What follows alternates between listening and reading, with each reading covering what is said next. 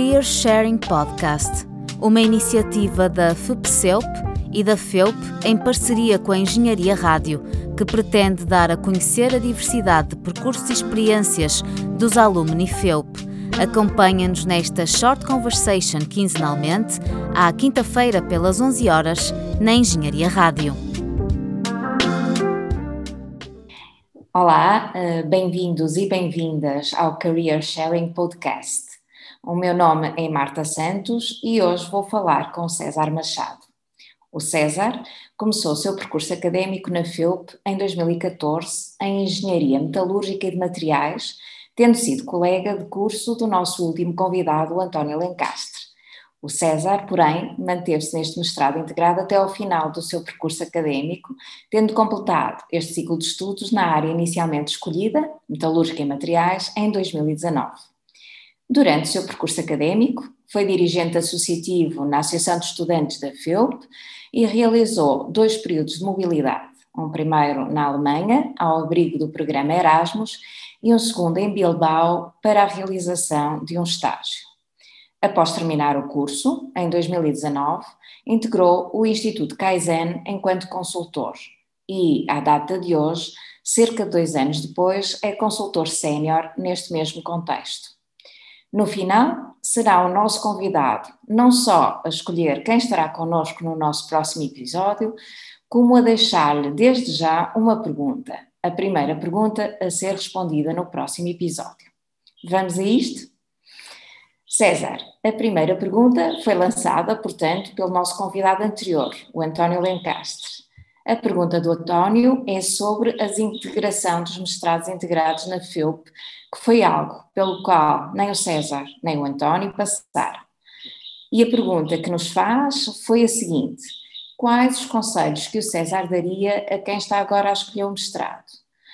Qual a influência que considera que tem e como é que um estudante poderia ponderar a escolha desse novo mestrado. Boa. Antes de mais, uh, queria agradecer o convite à equipa da Talent Unit e também ao António Lencastre por, por uh, me ter uh, sugerido o meu nome para, para, este, para este podcast. Por isso, muito obrigado. E em relação à pergunta do António, uma pergunta muito boa, agora estamos, estamos nesta fase de transição. A FEUP deu, deu este passo eu acho que é um passo positivo para os estudantes do, da licenciatura e do mestrado que anteriormente era integrado e que agora vai haver então essa desintegração. Acho que é positivo porque a maior parte dos estudantes eh, faz aqueles três primeiros anos de licenciatura, consegue perceber que afinal gosta mais de algumas cadeiras do que outras e algumas das cadeiras nem são eh, aquelas que, que, caracterizam melhor o curso e por isso tem a oportunidade de, agora no mestrado, escolher um mestrado diferente e mais, mais ajustado aos gostos pessoais dos estudantes. Por isso, o que, os conselhos que eu deixo aos estudantes que agora vão iniciar o mestrado é que vejam bem o, o plano curricular uh, dos vários mestrados uh, da, da FIUP, que façam perguntas aos professores, aos colegas de outros cursos, porque uh, estar informado é, é, melhor, é, um, é a melhor arma para, para poder fazer uma boa escolha. Um, e dentro das áreas que, que tiveram mais interesse até ao momento, investiguem melhor uh, e, e, de certeza que, que há um mestrado mais direcionado para aquelas cadeiras uh, mais específicas que tiveram durante a licenciatura e que agora podem finalmente optar por, por um mestrado mais adequado. É esse conselho que dou e, um, ehm, e, e, boa sorte para, para os estudantes na, na escolha que vão fazer agora. Obrigada, César. Parecem-me conselhos muito importantes, é, esta ideia de que realmente uh, esta informação e esta exploração serão essenciais para a escolha uh, do mestrado. Eu gostava de voltar a uma das questões que, que, falei quando estava a fazer a sua apresentação e que tem a ver com o seu percurso enquanto estudante, no sentido em que foi dirigente associativo, portanto, esteve na Associação de Estudantes da FEUP, e, para além disso, também realizou dois períodos de mobilidade, eh, um na Alemanha e depois em Bilbao, onde realizou um estágio. Eh, o que nós gostaríamos de saber, e penso que é útil para os nossos estudantes, é em que medida é que considera que estas experiências tiveram impacto no seu percurso E que competências é que diria ter desenvolvido uh, pelo exercício, pelo fazer estas experiências? Boa. Um, aqui em relação, em relação à AFEU, pertencer à equipa da AFEU é sempre um prestígio e uma honra enorme, porque é uma equipa uh, numerosa, é uma equipa com muitas uh, qualidades e, e, para além disso, uh, a nossa equipa funciona perfeitamente para garantir as, as mais-valias que os estudantes do ensino superior querem e esperam de uma associação de estudantes. Por isso, eu desempenhei tantas funções diferentes enquanto tive na, na Associação de Estudantes que de certeza que me trouxe e que me deram muitas uh, das competências pessoais de comunicação, de, trabalho em equipa, que fui desenvolvendo durante os, cinco anos, uh, os qu quatro anos, porque o, o, primeiro ano ainda não era dirigente associativo, mas quatro anos que, que desempenhei papéis uh, na Associação de Estudantes. Em relação aos uh, períodos que tive uh, no, na, na, Alemanha e também em Bilbao, foram dois períodos de mobilidade um bocadinho diferentes entre eles, e, mas com muito, muito proveito para mim. O estágio que tive em Bilbao foi um estágio curricular eh, proporcionado pelo meu curso e muito mais direcionado realmente para a área do meu curso, que é Engenharia Metalúrgica e de Materiais, e de facto foi num centro de investigação eh, de, de Durango, em Bilbao, e que realmente trouxe muito mais competências técnicas eh, e também me permitiu, como é óbvio, desenvolver competências na parte de, de, comunicação, na parte linguística, também a, a, língua era diferente, e depois também na parte de trabalho em equipa, porque nós tínhamos que, que fazer, fazer esse estágio e também tínhamos algumas aulas nesse centro de investigação uh, de, de, Bilbao.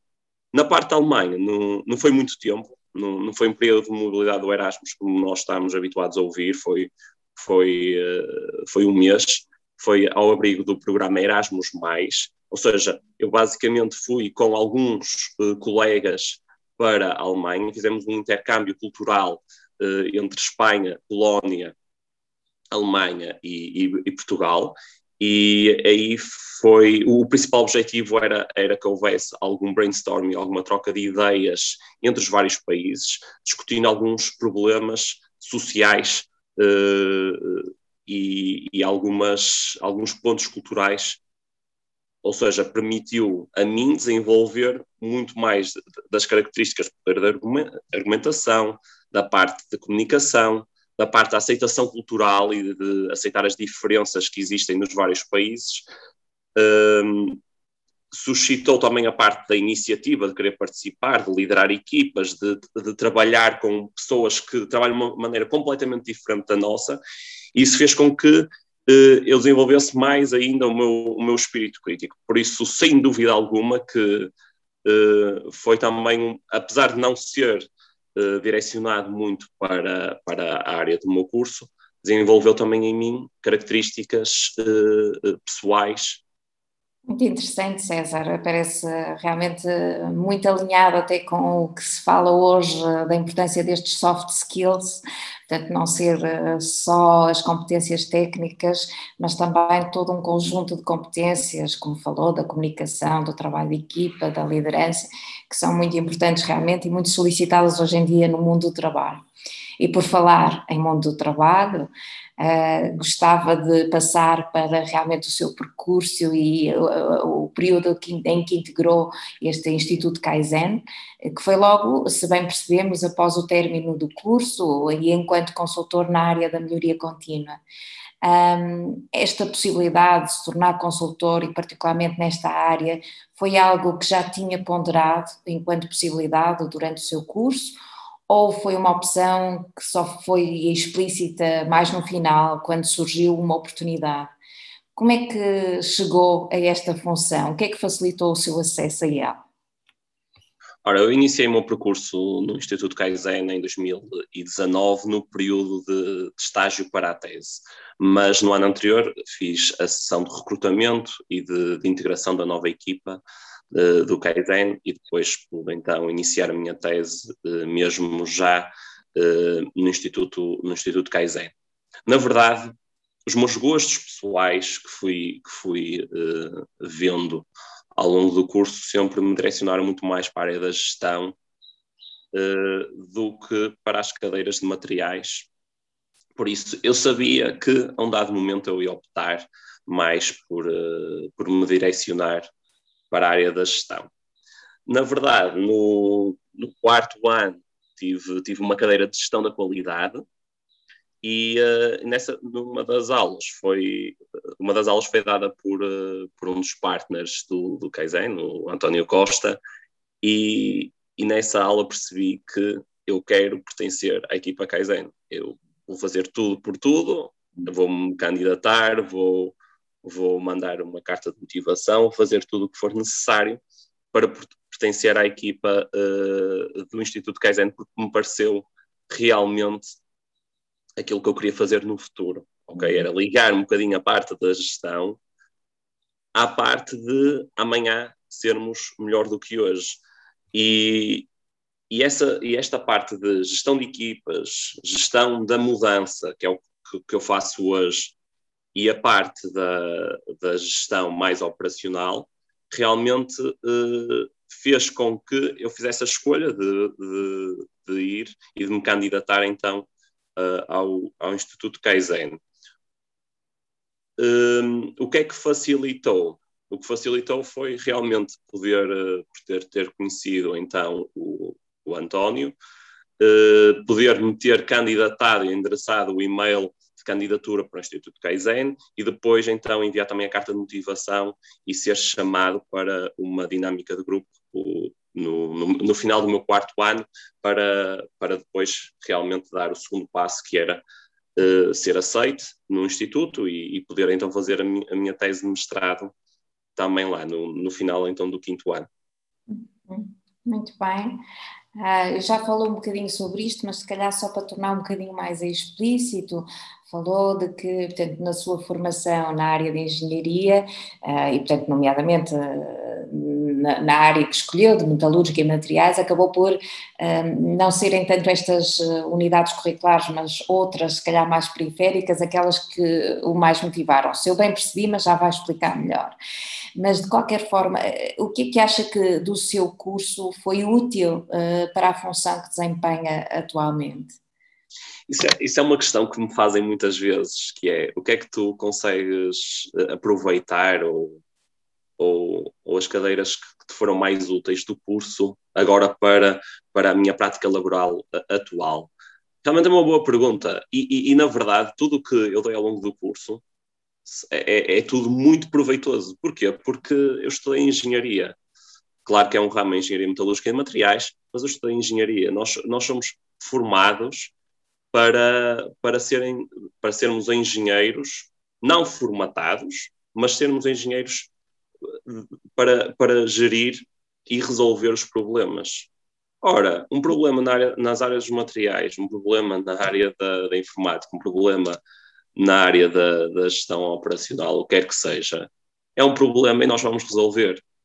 E todos os dias eu sou deparado com problemas diferentes. E, e por isso, tirar uh, tudo o que eu aprendi ao longo do curso foi super proveitoso. Por isso, acho que, que acima de tudo, eu gosto de dizer que, que eu sou engenheiro e, e resolvo problemas que é o que eu faço no meu dia a dia, e eu acho que é um bocadinho transversal a todos os colegas que, que tiraram o curso comigo. Muito bem, enfatiza novamente esta competência mais transversal, não é? Este global do que propriamente de conteúdos específicos, acho bem interessante. Uh, falou também, ainda há pouco, que fez, de alguma forma, foi autónomo, candidatou-se portanto, ao Instituto Kaizen, uh, apresentou uma carta de motivação, mas depois passou por outras fases do processo de seleção, uh, nomeadamente a entrevista. Pode-nos falar um bocadinho sobre este processo, que ferramentas é que utilizou, o que é que acha que pode ser útil para os estudantes que nos estão a ouvir? Ok, então se calhar vou começar a dar um bocadinho o meu exemplo e depois tentar um, extrapolar um bocadinho para do que é que eu acho que os estudantes devem fazer quando se candidatam ao mercado de trabalho. O meu exemplo foi um bocadinho diferente, porque eu, a partir do quarto ano, ainda não tinha concluído o curso, e a partir do, quatro, do quarto ano já comecei a procurar realmente o, e, e candidatar-me realmente ao Kaizen, já sabia que era isso que queria fazer. E tive a sorte de, de ser chamado então para as dinâmicas de grupo e ser recrutado pelo, pelo Kaizen, e, e desde aí deixei-me preocupar em procurar uh, mais alguma coisa, porque já, já tinha a certeza de que viria um, a pertencer à equipa Kaizen durante a, tese de mestrado. Um, o que é que eu aconselho aos estudantes fazerem? Existem, eu acho que há, há plataformas e, e, ao longo, desde que eu saí da faculdade em 2019, mas ao longo destes uh, dois últimos anos, começou uh, a ganhar uh, algum, algum volume um, é, é, realmente o LinkedIn. Eu acho que o LinkedIn é uma das melhores plataformas para um, arranjar e ver oportunidades de emprego. Se calhar na minha altura nem era tanto, muita gente nem tinha LinkedIn, e só foi há dois anos atrás, mas hum. havia pessoas que nem tinham LinkedIn. Eu acho que durante estes dois últimos anos foi realmente uma evolução brutal desta plataforma mais digital. Eu acho que, para além do LinkedIn, eh, o que é, é, realmente importante também é a parte da rede de contactos, ou seja, durante a, a faculdade, criar alguma, alguns contactos com algumas empresas, mesmo que seja indiretamente, porque nós todos sabemos que temos professores que estão ligados a empresas, por isso é importante também estabelecermos um, esse contacto mais próximo com os professores, para eles também entenderem, ok, o César gosta mais da, da parte da gestão, vou ver em, nas empresas onde eu colaboro o que é que se adequa mais ao perfil do César. Okay? E eu tive a sorte no meu curso ter, ter professores com um contato, um contacto muito mais direto com as empresas, porque é um curso mais pequeno e, e existe essa, essa proximidade. Ah, um, Desculpe lá, César, interrompeu, mas então o César teve a oportunidade, enquanto estudante, de fazer esses contactos. Quer dizer, sim, sim. foi falando com algumas empresas, participou, por exemplo, em feiras de emprego, fez algumas visitas, é isso? Certo. Em circunstâncias diferentes, eu consegui fazer um bocadinho de tudo. Porquê? Porque primeiro contactei com empresas uh, na parte de, do contacto com, com um, um, professor que, que, me permitiu também fazer um estágio noutra empresa, que é a Sacti, uh, e que também uh, eu pude colaborar com, com a SACTI mais no sentido de, de, prática laboral e fiz esse estágio de verão. Também conheci outras empresas, ou seja, por exemplo, se eu quisesse fazer a tese de mestrado numa outra área, contactava facilmente um professor do meu departamento e ele direcionava-me para uma empresa mais adequada à área que, do meu interesse. Por outro lado, eu, uh, sendo dirigente associativo, e houve um ano que, que também uh, pertenci ao departamento pedagógico uh, e de emprego na Associação de Estudantes e pude uh, organizar também eu um, uma das feiras de emprego de, da FEUP, que é o FEUP Engineering Days, se bem que existe, existe outra da, da FEUP, que é o FEUP Career Fair, que eu acho que são fundamentais para os estudantes do mestrado, do quarto e do quinto ano, começarem a procurar uh, dentro das empresas que vão à feira, que já são, acho que pelo que eu tenho sabido, destes últimos anos as empresas têm vindo a crescer nas feiras, por isso, mesmo com, com o Covid, existem as feiras digitais, por isso não haverá problema. E os estudantes devem realmente participar, eh, eh, interpelar as empresas no sentido de, ok, eu sou estudante, seja do quarto ou do quinto ano, quero eh, endereçar agora no mercado de trabalho, estou muito próximo, o que é que eu tenho que fazer quais são as minhas vias de candidatura para, uh, para eu pertencer à vossa equipa.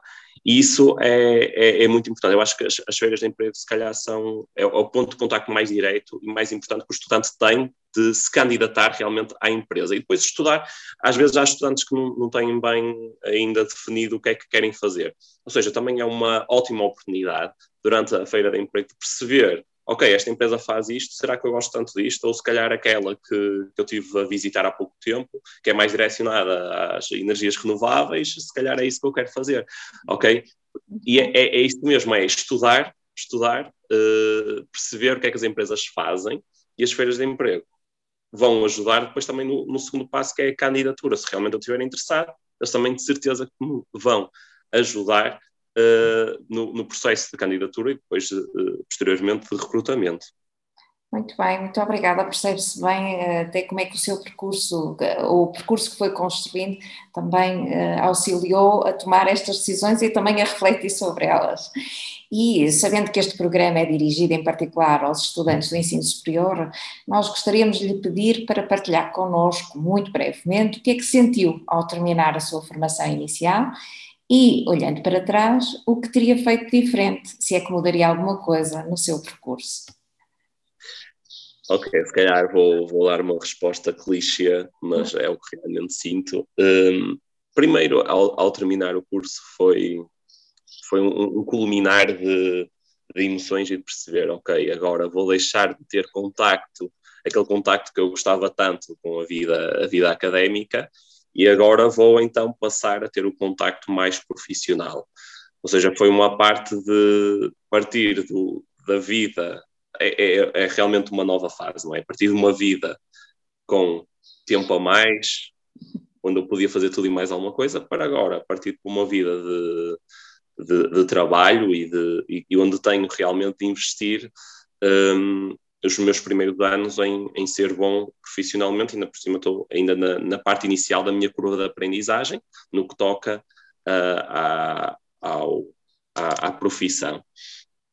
Mas uh, realmente uh, eu sinceramente acho que não faria nada do que, do que fiz diferente simplesmente porque eu, eu acho que vivi a, a, faculdade a 100% e quem me conhece sabe disso, eu, eu participei em, em muitas coisas, aliás, em quase tudo que a faculdade poderia oferecer, sempre fui uma pessoa bastante dinâmica e bastante interessada em, em desenvolver, uh, como eu já falei anteriormente, as características, as soft skills, as características mais, mais pessoais ou seja, eu não, não quis deixar de todo, porque eu sempre fui uma pessoa bastante responsável, não quis deixar de todo um, a, a, parte de, de estudar e de, e de, realmente ser uh, e tornar-me um bom profissional, um bom engenheiro, adquirir o máximo de competências técnicas, mas nunca isso me prejudicou no que toca a, ao desenvolvimento das, das características pessoais,